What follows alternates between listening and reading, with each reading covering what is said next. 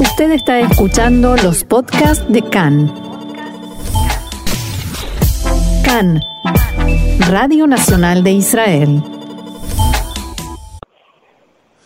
Bien, seguimos aquí adelante en CAN en español y bien, ante la inminente fecha marcada por el gobierno de unidad aquí en Israel para iniciar el proceso de aplicación de soberanía o de anexión de territorios y asentamientos en la margen occidental.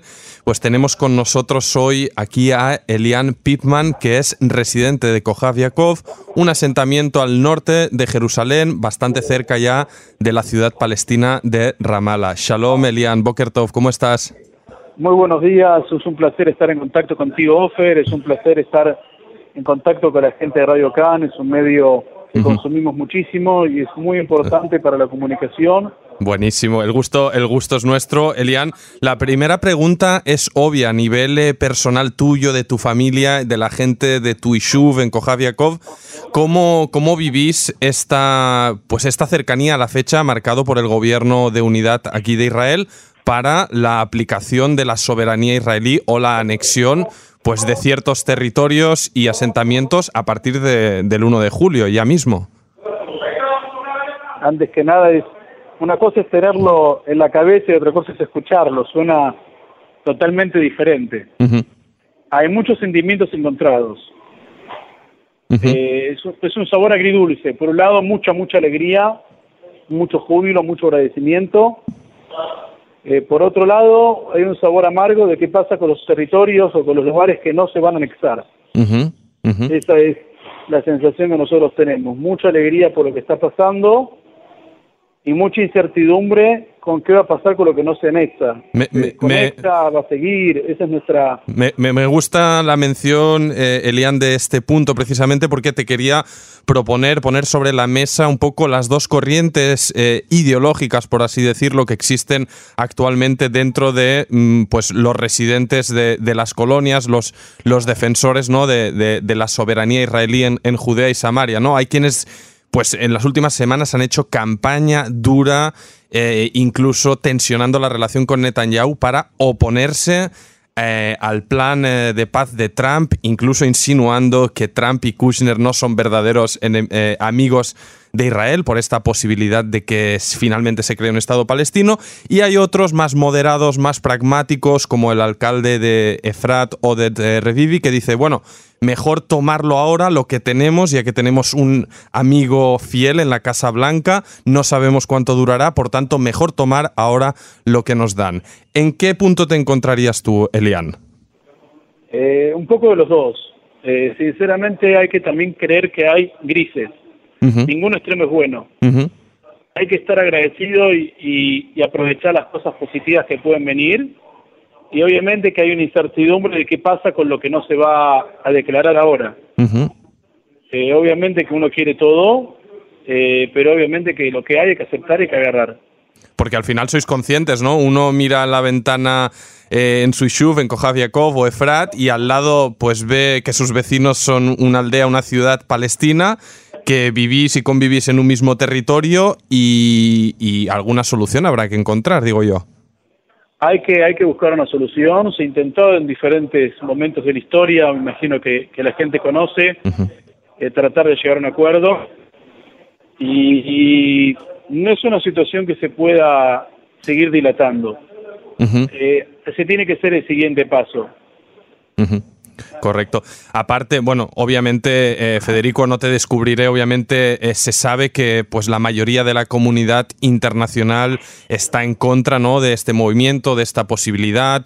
Desde la Unión Europea pues están alertando sobre la posibilidad de aplicar duras sanciones económicas a Israel de concretarse el paso, que consideran que, pondría el punto y final a la solución de dos estados. Desde estados árabes, por ejemplo, eh, desde los Emiratos Árabes Unidos, un eh, alto diplomático alertó esta semana que la anexión podría frenar los crecientes, crecientes vínculos de Israel con los países árabes eh, moderados, más pragmáticos, que, que se han estado acercando al Estado judío. En este caso, pues más allá de Estados Unidos, parece que no haya más aliados para esta causa. No es algo que nos sorprende, es algo que se va reiterando a lo largo de la historia. el antisionismo es un nuevo tipo de antisemitismo. Eh, nunca nos quisieron en ningún lado, siempre nos quisieron fuera del margen y la existencia del Estado de Israel pone en jaque todas las creencias cristianas. Pero, el cristianismo pero en este caso, desde Europa no, no, niegan la, el derecho a Israel a existir. De hecho, promueven e insisten en la necesidad de vivir un Estado junto al otro. Esta fórmula que se empezó, digamos, en los acuerdos de Oslo y que obviamente no, no se en hebreo, es lo que se dice para, hacia afuera eh, pero la realidad es que son países con mucha historia y con mucha tradición antijudaica, y es muy importante aclarar este punto.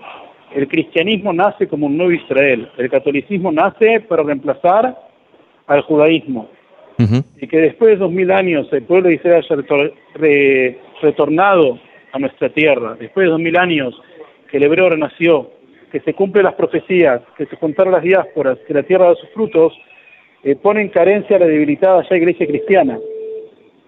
Ese es el, principal punto de foco y obviamente subimos el antisemitismo y por eso cualquier situación o cualquier acción que haga Israel siempre va a ser juzgada.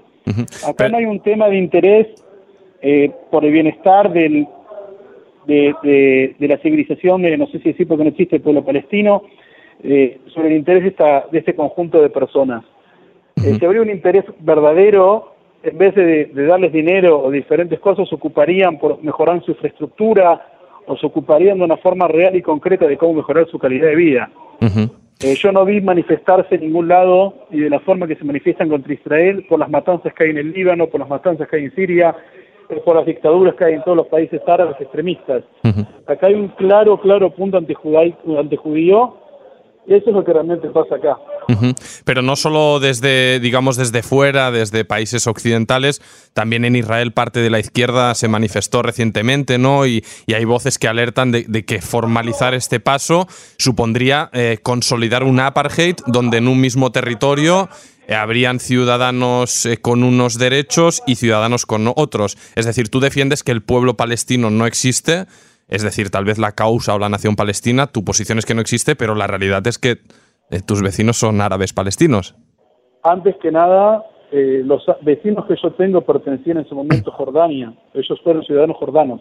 Eh, son parte del pueblo jordano y en diferentes lugares de Israel participaron o fueron parte de Siria o fueron parte del mandato británico y así sucesivamente. En la historia no figura la palabra Palestina como un Estado árabe musulmán y nos podemos remontar a Roma, a diferentes lugares, pero poco tiene que ver con la Palestina que conocen o quieren hacernos conocer hoy en día. Pero más allá de mirar, revisar la historia, mirar para atrás, si uno mira al presente, ¿estas formulaciones eh, sirven para solventar estas, eh, eh, estos debates? Conforme a la izquierda que vos mencionás antes, hay que hablar qué es izquierda, porque nosotros tenemos grandes referentes y grandes personas en el pueblo de Israel como Golda Meir, David Ben Gurión, que tienen una postura totalmente diferente lo que sería la nueva, a la nueva izquierda, que en muchos casos es antijudía y antisionista y está en contra de nuestros soldados.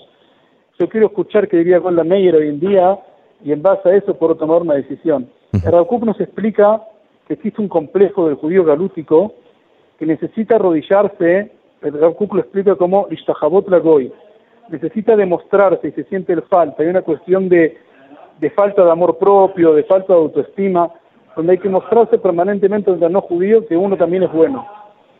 Eh, yo creo que mucha gente de la izquierda, obviamente que está financiada por capitales e intereses extranjeros, eh, como nosotros conocemos de Celem o conocemos esta organización eh, eh anti antisoldados, eh, me parece que se llaman, sabemos claramente y hay todo tipo de, de, fundamentos, investigaciones de cómo se mantienen y cómo se financian que siguen estos lineamientos. Eh, no creo que haya una persona judía sionista eh, realmente que esté en contra de que haya eh, población judía en diferentes zonas. Pero obviamente que hay que entender de qué manera y de qué forma. Pero sí que es legítimo, obviamente, hay siempre históricamente, en el pasado y en el presente, hay diferentes corrientes ideológicas en el sionismo y no aquellos que defienden que los palestinos tengan la autodeterminación o, que tal vez pertenecen a, estos sectores de izquierda, son menos, menos o más sionistas que, que, tú. Eh, cada uno, obviamente, mientras esté comprometido con el bienestar y la seguridad y la existencia del Estado de Israel, se puede entrar en la categoría de sionismo. Una persona que no, no promueve la existencia y no, y no promueve la autonomía israelí es un sionismo que hay que tener en, en duda. Eh, eh, tengo mis comentarios al respecto. Lo que sí creo, y sí me parece que, que tiene que haber de forma urgente, es una organización desmilitarizada por completo de Palestina. Okay. Yo sí creo a nivel personal que tienen que tener un gobierno, tienen que tener una moneda propia, no el shekel, tienen que tener su autonomía, pero con todo lo que eso implica. Hoy en día, donde yo vivo, nosotros damos trabajo a gente con eh, que no tiene todas de que tiene nacionalidad, lo que sería de la autonomía de Palestina, que trabajan con nosotros, utilizan nuestros servicios de salud, nuestros servicios de agua, nuestros servicios de electricidad y nuestra infraestructura. Eh, yo no estoy en contra que la puedan tener, no estoy en contra de no ayudarlos, lo que estoy en contra es que nos vengan y nos maten. Obviamente que no se puede generalizar y pensar que son todos asesinos porque no es real. Hay mucha gente buena, hay mucha gente que lamentablemente es manipulada eh, por bienes ajenos, eh, pero también hay que entender que el Estado de Israel día tras día traslada hacia la autoridad palestina toneladas de comidas, de insumos, de material médico, dinero y no se ven obras o interés en mejorar las cosas. De, es una situación que conviene. De hecho, Elian, y un poco para concluir y, en, un, en, un, punto pues un poco más, más humano respecto a esto que decías, ¿no? Al final, más allá de discrepancias seguro y de ideologías, pues en estas zonas donde vivís es donde más interacción hay, ¿no? Entre judíos y, y judíos israelíes, árabes, palestinos, porque vivís literalmente pegados en muchas zonas industriales o terrenos pues los palestinos vienen a, trabajar a, vuestros eh, Ishuvim. De hecho, en, en, un reportaje publicado aquí en Canse se, hablaba con muchos eh, palestinos del Valle del Jordán que al final lo que resumían es decir, a mí me da igual si esto mm, se aplica soberanía, no soberanía, yo lo que quiero es tener calidad de vida y estar tranquilo, ¿no? Que no, pues no me demuelan mi casa o mis estructuras agrícolas, yo pueda trabajar y vivir en paz con mis vecinos. De hecho, hablaba de, una buena relación de vecindad con, con los vecinos del asentamiento de Tomer en, el Valle del Jordán. No sé si este tipo de situaciones también se producen en, en vuestro asentamiento. Antes que nada, Ofer, vos siempre tenés la palabra justa y, con pocas frases podés transmitir eh, muchas ideas. Eh, coincido contigo totalmente, hay relaciones sociales muy grandes, amistades, y hasta en sus momentos hubo eh, fiestas en conjunto donde la gente participaba de casamientos y había relaciones reales de amistad. la realidad es que desde que se empezaron a mediatizar el tema, los conflictos, esas relaciones lamentablemente se fueron perdiendo o se dejaron de difundir. Eh, pero en el día a día, en el supermercado, cuando uno va a arreglar el auto, eh, la relación es buena, la relación es eh, mutua. Y obviamente la gente quiere tranquilidad, la gente quiere lo que quiere cualquier persona que tenga los pies sobre la tierra, la gente quiere tener seguridad familiar, la gente quiere tener una buena calidad de vida, la gente quiere vivir en paz la gente quiere hacer las cosas bien. Eh, lamentablemente, el, el problema que tiene la causa palestina es que sus líderes no priorizan a su pueblo. Los líderes buscan su bienestar propio, no es algo nuevo para, para el mundo, pero acá llega un punto que a mucha gente le conviene esta situación. bueno. Eh, pero obviamente que la gente que, que, quiere trabajar y la gente que tiene la intención de hacer las cosas bien, siempre va a ser bien recibida. No es solo una cuestión eh, con, la, con la causa palestina, es una cuestión también a nivel nacional, a nivel mundial. Siempre hay gente de bien que quiere puentes para la paz, que está abierta al diálogo, que está abierta a la comunicación. Mm. Y realmente antes de, sacar conclusiones, como a veces puede llegar a sacar la izquierda, hay que preguntarle a la gente qué es lo que la gente prefiere. Nosotros tenemos muchísimos casos de personas que por favor nos piden todos los días que quieren ser israelíes, que quieren participar del sistema educativo israelí, que quieren participar de lo que es Israel. Pero imagino que también lo exigen, si es así, eh, teniendo igualdad eh, de oportunidades, ¿no?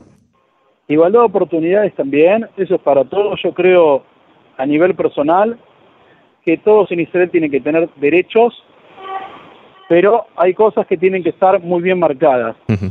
Bienísimo. Persona que no fue al ejército, fuera cual sea su condición religiosa, no creo que tenga la posibilidad de votar, a no ser que haga un servicio nacional. Bien. Eh, Y con respecto a los fondos sí. públicos, creo que tendría que haber algún proceso de trabajo.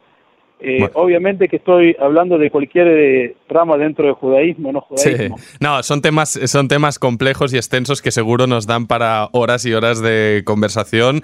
Eh, Elian Pipman, lamentablemente se me termina el tiempo, lo vamos a dejar aquí, muy interesante. Seguiremos atentos pues a esta fecha, a lo que ocurrirá más adelante de este 1 de julio. Siempre estaremos atentos intentando invitar a todos los ángulos, opiniones. Mientras tanto, Elian Pipman, residente de Kojav Yakov, muchísimas gracias por tu testimonio. Gracias a ustedes, espero haberlos ayudado, haber sido lo más claro posible. Son muchos temas, muchas cosas juntas. Hay temas que mencioné los nombres para que entiendan, para que la gente pueda analizar en sus casas. Eh, pero hay muchas cosas por delante para, para poder entender este conflicto que no tiene 60 años, sino que ya tiene varios cientos. Pues toda va, Elian. Muchas gracias. Hasta A la próxima. Bye bye. Y nosotros seguimos adelante en CAN en español.